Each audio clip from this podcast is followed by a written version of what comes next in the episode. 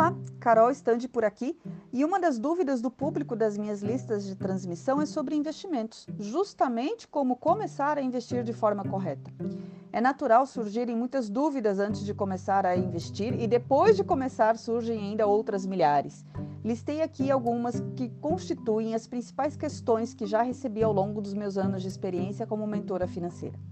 E a primeira, como não poderia deixar de ser, é: Carol, tenho pouco dinheiro, vale a pena investir? É um grande erro achar que só os muito ricos investem ou somente quem tem capacidade de fazer grandes aportes. E se você trocasse a pergunta para: Carol, vale a pena eu receber juros mesmo que pouco? Acredito que valha muito.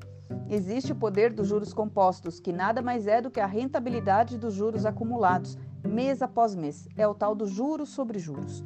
Albert Einstein, inclusive, chamou os juros compostos de a oitava maravilha do mundo. Se você investir seu dinheiro, receberá juros compostos.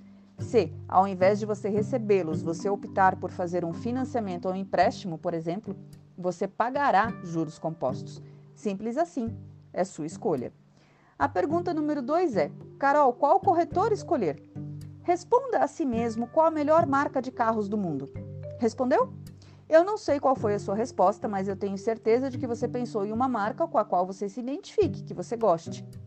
Mas existem outras marcas que podem ser, na opinião de outras pessoas, melhores do que essa que você pensou. E agora? Pois bem, toda essa metáfora é para te dizer que não existe a melhor corretora. O que existe é a melhor empresa com a qual você se identifique, seja bem atendido, tenha referência de mercado.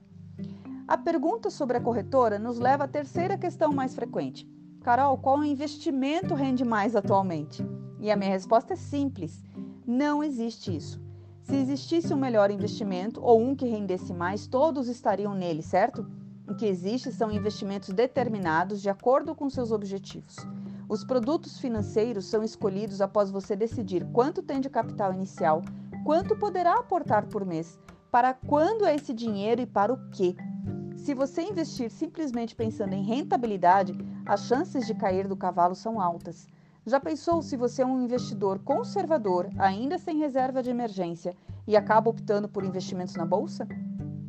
Bom, a quarta pergunta é: Carol, e se eu precisar do dinheiro e ele estiver investido?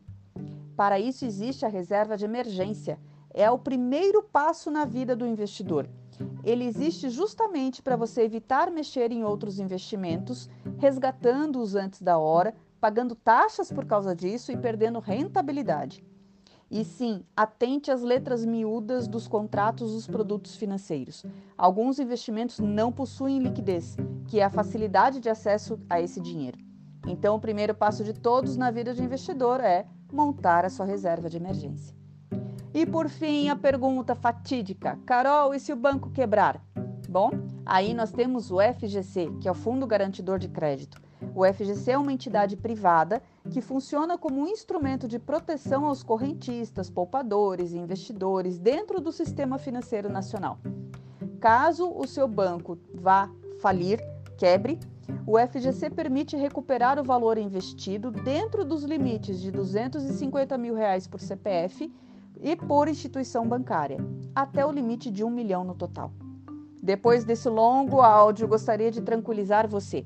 Investimentos podem ser difíceis, mas você não está sozinho. Se cerque de bons profissionais que podem te ajudar nessa tarefa. Você não precisa saber tudo, mas precisa procurar quem saiba para você investir do jeito certo e em bons produtos. Aqui quem fala é Carol Stange, mentora financeira, especialista em finanças pessoais e desenvolvimento de pequenos negócios. Nos vemos em breve. Até mais.